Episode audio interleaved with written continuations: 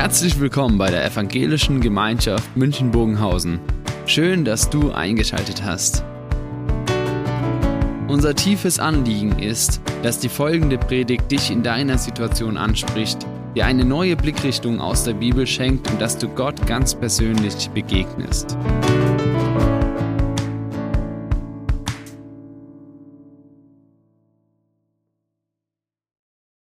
Zu unserem Thema heute.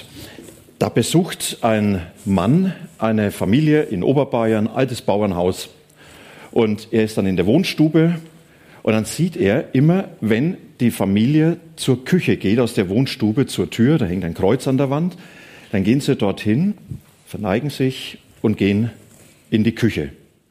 Sie kommen zurück, verneigen sich und gehen wieder zum Platz. Gehen wieder in die Küche, gehen wieder zurück. Irgendwann sagt er, Mensch, ist das, ist das euer Glaube, ist das eure Frömmigkeit, dass ihr euch immer vor dem Kreuz verneigt? Da sagt die Frau, ach, Kreuz. Hier stand vor zehn Jahren ein Ofen und das Ofenrohr ging durch die Stube. Und wenn wir in die Küche gegangen sind, mussten wir uns bücken, damit wir uns das Hirn nicht anstoßen. Und jetzt hat sich's halt so eingebürgert und der Ofen ist weg, die Gewohnheit ist geblieben. Wisst ihr, ich glaube, dass es mit unserem Leben an manchen Stellen so ist. Ja? So, so, man, jeder hat so sein Ofenrohr. Man hat so Gewohnheiten und die pflegt man. Und man denkt auch nicht mehr darüber nach. Und Gewohnheiten sind ja eigentlich was Gutes, auch im Glauben. Wisst ihr, mein Glaube hat Gewohnheiten. Und es ist doch eine gute Gewohnheit, wenn ich sage, ich beginne den Tag mit Gebet. Und es ist doch eine gute Gewohnheit, wenn ich sage, ich nehme mir am Tag auch mal Zeit, in der Bibel zu lesen. Es ist doch eine gute Gewohnheit, wenn ich sage, der Sonntag ist auch bewusst ein Tag, an dem Gott Raum findet. Ich besuche einen Gottesdienst, da hat er Einflussmöglichkeit. Ist doch eine gute Gewohnheit.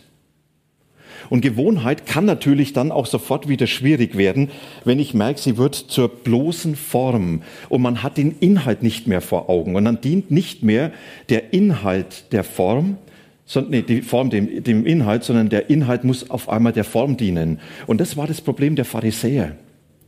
Die Pharisäer, sie hatten ganz viele Gewohnheiten entwickelt, Traditionen entwickelt, um ihrem Glauben Ausdruck zu verleihen und den Glauben auch zu leben.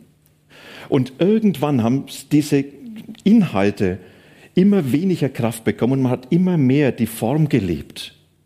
Und es ist dann ein Glaube, wo man immer wieder sagt, na, das macht man halt so. Kennt ihr diese Aussage? Das macht man halt so. Ich, ich bin mir jetzt nicht mehr bewusst, warum. Ja, Ofenrohr. Aber man macht's halt so. Und in dieser Situation hat sich Jesus zu Wort gemeldet und sagt, es kann sein, dass in dem Moment, wo ich nicht mehr diesen Inhalt so stark vor Augen habe, sondern wo einfach die Form gepflegt wird, dass ich da ganz viele Dinge nicht mehr wahrnehme, was mein Glauben ausmacht. Und es ist notwendig, Glauben wieder neu zu entdecken. Und für mich ist es eine bleibende Herausforderung, Glauben immer wieder neu zu entdecken, damit nicht Formen, nicht irgendwelche Gewohnheiten das Ganze bestimmen, sondern ich immer wieder davon geprägt bin, dass dieser Inhalt mein Leben erreicht. Und Jesus, er hat die Pharisäer herausgefordert. Er hat sie provoziert, damit sie Glauben neu denken damit sie Glauben neu erleben können, damit sie ihre Formen hinterfragen und dadurch zum Inhalt wieder ganz neu vorstoßen. Und Markus, er berichtet uns einige Begebenheiten, in denen Jesus die Pharisäer provoziert hat, indem er sie auch sehr herausgefordert hat. Und dann lese ich uns jetzt mal drei solche Begebenheiten, in denen Markus das berichtet. Markus 2, da lesen wir ab Vers 18, die Jünger von Johannes, und die Pharisäer fasteten regelmäßig. Deshalb kamen Leute zu Jesus und fragten ihn, warum fasten die Jünger von Johannes und die Jünger der Pharisäer, aber deine Jünger fasten nicht? Jesus antwortete, sollen die Hochzeitsgäste etwa fasten, solange der Bräutigam bei ihnen ist? Während der Bräutigam bei ihnen ist, können sie doch nicht fasten, aber es wird eine Zeit kommen, da wird der, Bräutigam weggenommen an diesem Tag, da werden sie fasten. Niemand näht neuen Stoff auf einen alten Mantel, sonst wird der neue Stoff von dem alten Mantel abreißen und der Riss wird größer als vorher. Und niemand füllt neuen, neuen Wein in alte Schläuche, sonst bringt der neue Wein die alten Schläuche zum Platzen. Dann geht der Wein verloren mitsamt den Schläuchen. Nein, neuer Wein gehört in neue Schläuche, in Klammer Lederschläuche, die man damals zur Aufbewahrung gehabt hat. An einem Sabbat ging Jesus durch die Felder. Unterwegs rissen seine Jünger Ehren von den Halmen. Da sagten die Pharisäer zu ihm, sieh doch, was deine Jünger tun. Das ist am Sabbat verboten. Er antwortete, habt ihr denn nicht gelesen, was David getan hat? Der König David aus dem Alten Testament. Er und seine Männer waren in einer Notlage und hatten Hunger. Der hohe Priester war damals Abiatar. Da ging David in das Haus Gottes und aß die Schaubrote, obwohl es verboten war. Nur die Priester durften davon essen. Aber er gab sogar seinen Männern von den Broten. Jesus sagte zu den Pharisäern, Gott hat den Sabbat für den Menschen gemacht und nicht den Menschen für den Sabbat. Also kann der Menschensohn bestimmen, was am Sabbat erlaubt ist. Und wieder ging Jesus in die Synagoge. Dort war ein Mann mit einer gelähmten Hand. Die Gegner von Jesus beobachteten genau, ob Jesus den Mann am Sabbat heilen würde. Dann wollten sie ihn anklagen. Jesus sagte zu dem Mann mit der gelähmten Hand, steh auf und stell dich in die Mitte. Dann fragte er die Pharisäer, was ist am Sabbat erlaubt? Gutes tun oder Böses? Soll man einen Menschen das Leben retten oder ihn umkommen lassen? Keiner sagte etwas. Und Jesus blickte sie zornig an. Er war traurig, dass sie so unbarmherzig waren. Zu dem Mann sagte er, strecke deine Hand aus. Da streckte der Mann die Hand aus und sie wurde geheilt. Die Pharisäer aber gingen hinaus und trafen sich sofort mit den Anhängern des Herodes. Gemeinsam überlegten sie, wie sie Jesus loswerden könnten. Ich finde es unheimlich spannende Begebenheiten. Und ich möchte jetzt nicht in die ganzen Einzelheiten des Textes einsteigen, sondern von diesem Thema, dieses Ringen von Jesus, entdeck doch ganz neu den Glauben. Pfleg nicht die Formen, sondern lass ganz neu diesen Inhalt in deinem Leben zur Wirkung kommen, zur Kraft kommen. Von diesem Gedanken her einfach mal vier Dinge, die Jesus uns zeigt, wo Jesus uns auch anbietet, dass er uns hier etwas gibt, wo er sagt, da kannst du selber auch wieder ganz neu den Inhalt entdecken. Das erste, was Jesus sagt, lass dich befremden, um das Vertraute neu zu entdecken. Lass dich doch auch mal ins Stolpern bringen. Lass dich doch auch mal wirklich völlig verunsichern. Damals, Markus, er zeigt in diesem Bericht ja immer wieder diese Frage, wer war eigentlich dieser Jesus? Und das haben sich die Pharisäer zunehmend gestellt. Und diese Fragen, die hier im Text auftauchen, als erstes sind zwei Warum-Fragen. Und sagen, Jesus, warum fasten deine Jünger nicht, wo alle die jetzt auf sich etwas halten, alle, die ihren Glauben ernst nehmen, die Pharisäer, die Jünger des Johannes von dem Täufer, die fasten alle und deine, sie ignorieren das. In Klammer, könnte es sein, dass die etwas liberal sind? Könnte es sein, dass die noch nicht zur Ernsthaftigkeit des Glaubens durchgedrungen sind? Jesus, warum fasten sie nicht? Und dann gleich noch besser. Äh, kurz danach, im Getreidefeld, als sie Ehren abpflücken, ja, zerreiben, Körner essen, Gesunde Ernährung war damals schon in. Da stellen sie die Frage, Jesus, warum arbeiten deine Jünger am Sabbat? Das war die Schule des Schamai. Denn für ihn war klar, Ehren abzupflücken, zu zerreiben und zu essen, das war Erntearbeit. Und Erntearbeit war strikt verboten. Jesus, warum ignorieren deine Jünger die Heiligkeit des Sabbat, indem sie arbeiten?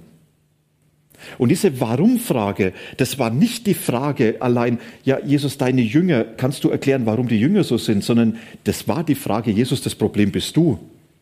Warum verbietest du es ihnen nicht? Warum gebietest du ihnen nicht, sie sollen fasten? Warum gibst du nicht was vor? Und damit war für die Pharisäer natürlich sofort klar, das Problem liegt nicht bei den Jüngern, sondern Jesus, der sie nicht richtig erzieht. Und Jesus sagt, ich gebe euch die Antwort. Ich mache das so, damit ihr daran Anstoß nehmt. Ich finde Jesus manchmal so richtig herzhaft. Ich mache das, damit ihr ins Stolpern kommt. Damit ihr ganz neu mal ins Fragen kommt, warum machen wir das eigentlich so oder wir nicht? Ich möchte euch damit einen Anstoß geben, nochmal neu die eigene Praxis zu hinterfragen. Wisst ihr, sie haben die Praxis der Jünger hinterfragt. Und Jesus sagt, wenn du jetzt in Stolpern kommst, hinterfrag doch mal deine eigene Glaubenspraxis. Warum mache ich das so? Warum pflege ich das so? Warum bin ich dieser Überzeugung? Könnte es sein, dass die anderen vielleicht genauso gut wie du unterwegs sind? Könnte es sein, dass sie vielleicht etwas entdeckt haben von dem Inhalt des Glaubens, der dir verloren gegangen ist? Und du ärgerst dich, weil du auf einmal merkst, bei mir funktioniert das alles nicht mehr so. Jesus sagt, wenn du ins Anstoßen kommst, wenn du auf einmal merkst, ich ärgere mich darüber, hinterfrag doch nicht den anderen, sondern hinterfrag doch dich mal. Das ist die Chance, Glauben neu zu entdecken. Und ich glaube, dass Jesus uns manchmal befremdet, manchmal fremd wird. Wisst ihr, das sind Erfahrungen, wo man merkt, da funktioniert es nicht mehr so mit dem Glauben. Ich bete und dann passiert halt nichts. Und bei den anderen läuft es alles gut. Und ich lese in der Bibel und ich habe den Eindruck, naja, hm, ich verstehe auch manches nicht von Jesus. Und ich kann auch nicht verstehen, wie andere da nachfolgen. Und ich kann auch nicht verstehen, warum die so leben, wie sie leben. Und Jesus sagt, das ist doch die Chance für dich. Das ist die Chance, dein Glauben neu zu entdecken, neu zu fragen, auf was kommt es denn wirklich an? Kann es sein, dass ich die anderen hinterfrage, nur damit ich selber mich nicht hinterfragen muss? Jesus sagt hier, wenn ich dir fremd werde, hast du die Chance, deinen vertrauten Glauben neu zu entdecken. Es ist unbequem. Ich habe es lieber geordnet und es muss laufen. Wenn was befremdet, dann kommt man ins Stolpern. Jesus sagt Glückwunsch, wenn du ins Stolpern kommst mit deinem Glauben. Das ist die Chance, etwas Neues zu entdecken. Und dann geht es zum Zweiten. Er sagt, leb deinen Glauben im Heute. Die Pharisäer, die waren schon richtig gut drauf. Die haben nicht nur die Überzeugung vertreten, das macht man so sondern sie haben die Überzeugung vertreten, so wie wir das machen, ist es auch absolut richtig, verbindlich und die einzig richtige Möglichkeit, Glauben zu leben. Ihre Toleranz hat darin bestanden, dass man sagt, wir tolerieren, dass du so lebst wie wir. Und wir erlauben dir, dass du so denkst wie wir. Und das war ihre Überzeugung. Jesus, er sagt, Recht habt ihr. Genau so ist es richtig, aber nur für euch. Ihr dürft das aber nicht auf andere übertragen. Und das ist dann so dieses Bild, wo sie sagen, ja, warum fasten die Jünger von Johannes, die Jünger von uns und wir, wir fasten auch mehr als das Gebot überhaupt vorgibt. Wir suchen darin die Nähe Gottes und deine Jünger fasten nicht. Und was sagt Jesus? Er sagt, wisst ihr, meine Jünger, die erleben das jetzt im Moment wie eine Hochzeit. Stellt euch doch mal vor, da ist eine Hochzeit und die Gäste kommen und es wird aufgetischt und die sagen, sorry, wir sind gerade am Fasten. Essen geht nicht, trinken geht nicht. Trotzdem feiern wir fröhlich mit. Jesus sagt, das ist ein Widerspruch. Hochzeit war fröhlich, Hochzeit hat man das Leben genossen.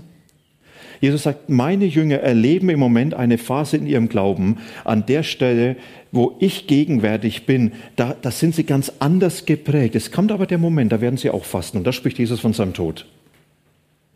Und da spricht Jesus von schweren Erfahrungen. Er sagt, dann werden auch dort Erfahrungen gemacht werden, in denen ihr Glaube ganz anders gefordert wird, auch ganz anders ausgedrückt wird.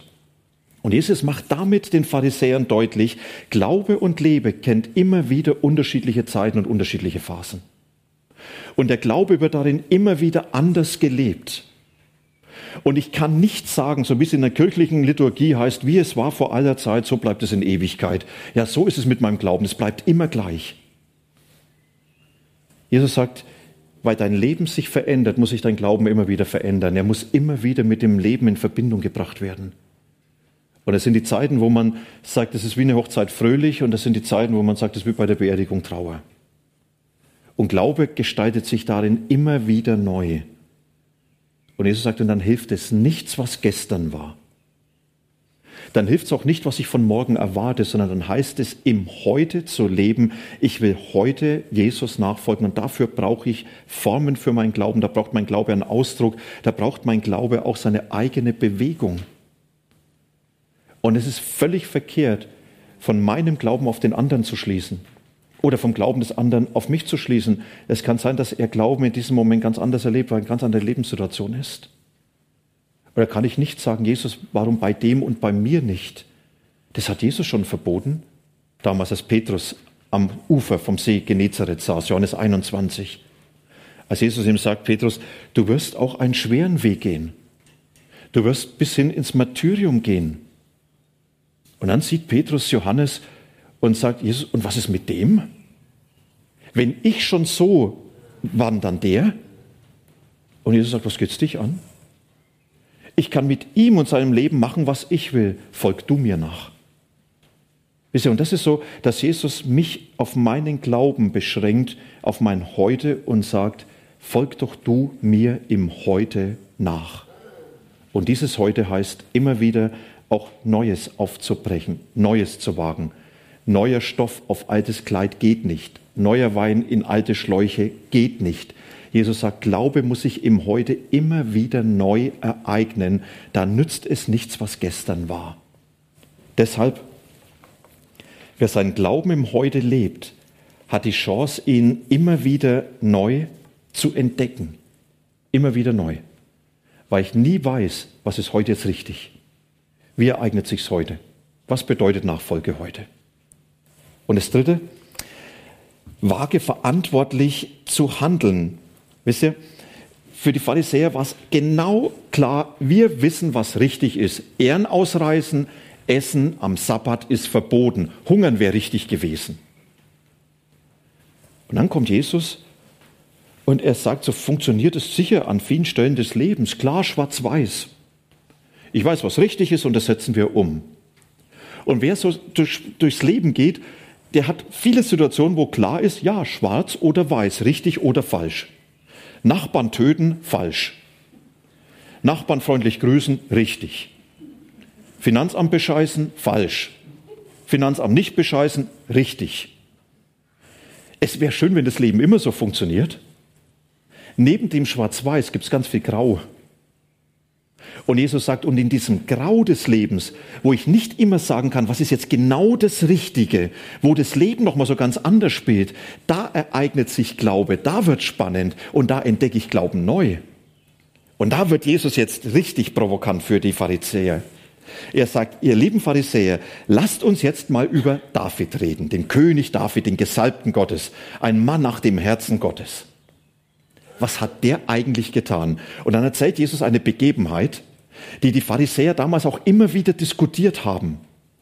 Und sie sind keine, zu keiner Antwort gekommen. David war damals als König berufen, von Gott als Nachfolger von dem amtierenden König Saul auserwählt. Er war von Gott her schon damit beauftragt, aber Saul hat noch gelebt und Saul hat ihn verfolgt. David war auf der Flucht, um sein Leben zu retten und um ihn haben sich einige Männer gesammelt, die ihn dann unterstützt haben. Und auf dieser Flucht, da waren sie in großer Not, hatten nichts mehr zu essen und da kamen sie an die Stiftshütte, damals der mobile Tempel für das Volk. Dort ist Heiligtum Gottes. Und dort an der Stiftshütte hat es Brote gegeben, die aus bestem Mehl gebacken waren und die so etwas wie ein Dank an Gott waren ja, dass du uns immer wieder versorgst. Und diese Brote, sie wurden in dem Heiligtum aufgelegt und damit symbolisch Gott gegeben als Dank. Und sie galten als heilig und sie durften nur von dem Priester gegessen werden. Und Gott hat es verboten in seinem Gesetz, dass irgendeiner, der kein Priester ist, dieses Brot auch nur antastet. Und jetzt kommt David und sagt zum Priester, Junge, ich habe Hunger, meine Männer haben Hunger, wenn wir nicht irgendwas zu essen haben, wir kippen vom Pferd und dann war's das mit der Berufung Gottes. Und dann geht er hin und nimmt sich diese Brote, obwohl Gott es strengstens verboten hat. Und nicht nur er ist es, das wäre ja nochmal schön, ja, dann sagt man, ja, er war der Gesalbte Gottes, das geht schon irgendwie. So heißt, und er hat es auch seinen Männern gegeben, das waren zum Teil ruchlose Gestalten, heißt es. Und jetzt sagt Jesus, ihr lieben Pharisäer, was ist eigentlich verantwortlich handeln? Wäre es verantwortlich handeln gewesen, die Männer verhungern zu lassen? Oder wäre es verantwortlich handeln, dieses Brot gegen das Gebot Gottes zu essen? Merkt auf einmal, heißt es nicht mehr richtig falsch, schwarz-weiß, sondern auf einmal in diesem Dilemma des Lebens, was heißt jetzt richtig zu handeln, ein Dilemma, in dem Bonhoeffer stand. Soll ich zuschauen, dem Unrecht Raum geben? Oder soll ich dem Rat der Geschichte, wie er sagt, in die Speichen fallen und ich be äh, beteilige mich an dem bewaffneten Widerstand bis hin zum Tyrannenmord, was Mord ist? Nicht mehr schwarz oder weiß, sondern willkommen im Leben. Und Jesus, er fordert die Pharisäer heraus und er sagt ihnen, es ist notwendig, dass ihr euch in der Verantwortung vor Gott immer wieder ganz klar positioniert, was ist denn das Richtige für mich? Wie sieht verantwortliches Handeln jetzt aus? Und er nimmt es auf den Sabbat, der für die Pharisäer das Heiligste war. Und er sagt, kann es sein, dass verantwortliches Handeln gegen eure Vorstellungen geht, gegen das, was euch immer so fest vorgegeben ist? Weil nämlich der Sabbat dem Menschen dient und nicht der Mensch dem Sabbat. Kann es sein, dass verantwortliches Handeln vor Gott heißt, sich auf Wege zu begeben, die ihr vielleicht nicht so richtig als weiß bezeichnet. Aber der andere Weg ist es auch nicht.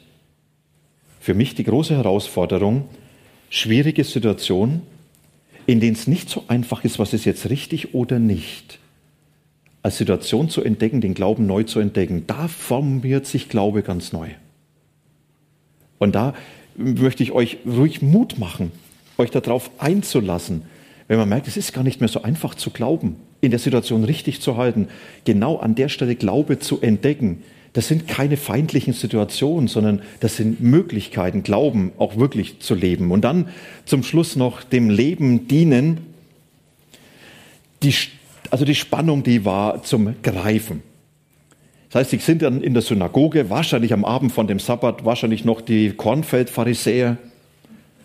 Und dann sitzen sie in dieser Synagoge und dann heißt es, sie haben Jesus belauert. Also die haben den Kanal bis oben hin voll gehabt, Oberkante, Unterlippe. Und dann haben sie Jesus gar keine Fragen mehr gestellt, sondern sie haben nur gewartet, was macht er jetzt noch und wo können wir ihn endlich packen. Wir wollen unseren Glauben nicht ständig hinterfragen lassen. Wir wollen das ruhige Gewässer, wie es war vor aller Zeit. Und jetzt wartet Jesus nicht, bis sie Fragen stellen, sondern jetzt stellt Jesus Fragen. Und er sieht diesen Mann mit der gelähmten Hand, Muskelschwund oder vielleicht auch irgendwie Geburt. Und dann holt er ihn in die Mitte. Und dann stellt er den Pharisäern die Frage, ist es erlaubt, am Sabbat Gutes zu tun oder Böses zu tun? Ist es erlaubt zu heilen oder nicht zu heilen? Und damit macht Jesus schon gleich deutlich, ich habe meine Koordinaten klar. Gutes tun heißt heilen, schlechtes tun heißt nicht heilen. Und das war provokant. Denn der Mann, der hätte auch den Tag garantiert überlebt. Der war doch nicht in Lebensgefahr. Und er hat ja Jesus nicht mal gebeten, sondern Jesus geht jetzt in den Frontalangriff über und sagt, ihr lieben Leute, ich möchte euch jetzt eines zeigen. Das, was Gott tut, das dient dem Leben. Und wenn Gott im Leben etwas heil machen will, dann folgt es nicht Anstandsregeln oder sonstigen Vorstellungen, sondern dann hat es Priorität, weil das Leben Vorrang hat vor Gott. Und das, was dem Leben dient, das muss im Glauben Priorität haben. Und dann muss alles andere dahinter zurückstehen und dann heilt er diesen Menschen. Und Jesus, er gibt damit diesen Hinweis und sagt, entdeck doch immer wieder neu, dass der Glaube deinem Leben dient. Ja, nicht irgendwelchen Vorschriften, nicht irgendwelchen Traditionen. Der Glaube muss deinem Leben dienen. Und was da passiert, das hat Vorrang. Am Ende war es oft so, wenn Jesus ein Wunder getan hat, heißt es, die Menschen waren erstaunt, sie lobten Gott. Hier ganz anders. Die Menschen, die waren völlig verärgert. Und dann haben sie ein Bündnis eingegangen mit denen, die sie eigentlich abgelehnt haben. Die Anhänger von Herodes, der war für sie ein absolutes No-Go. Aber gemeinsamer Feind verbindet ja auch. Und so haben sie sich dann eigentlich dem verwehrt, dass sie sagen, Jesus, wir wollen uns hier nicht mehr hinterfragen lassen. Wir halten fest. Und sie haben eine Chance vergeben, Glauben neu zu entdecken, sich auf was Neues einzulassen. Und ich möchte sagen, lass dich doch provozieren. Lass dich provozieren um dein Glauben neu zu erleben als etwas, was sehr dynamisch ist und nicht in Formen und Erfahrungen zu pressen ist, als etwas, was ganz aktuell ist und was im Heute des Lebens immer wieder entdeckt werden muss, aber auch als etwas, was sehr herausfordernd ist, um dann verantwortlich zu handeln. Entdecke aber den Glauben auch als etwas, was deinem Leben dient und was dein Leben belebt. Jetzt hören wir Musikstück und dann beten wir miteinander.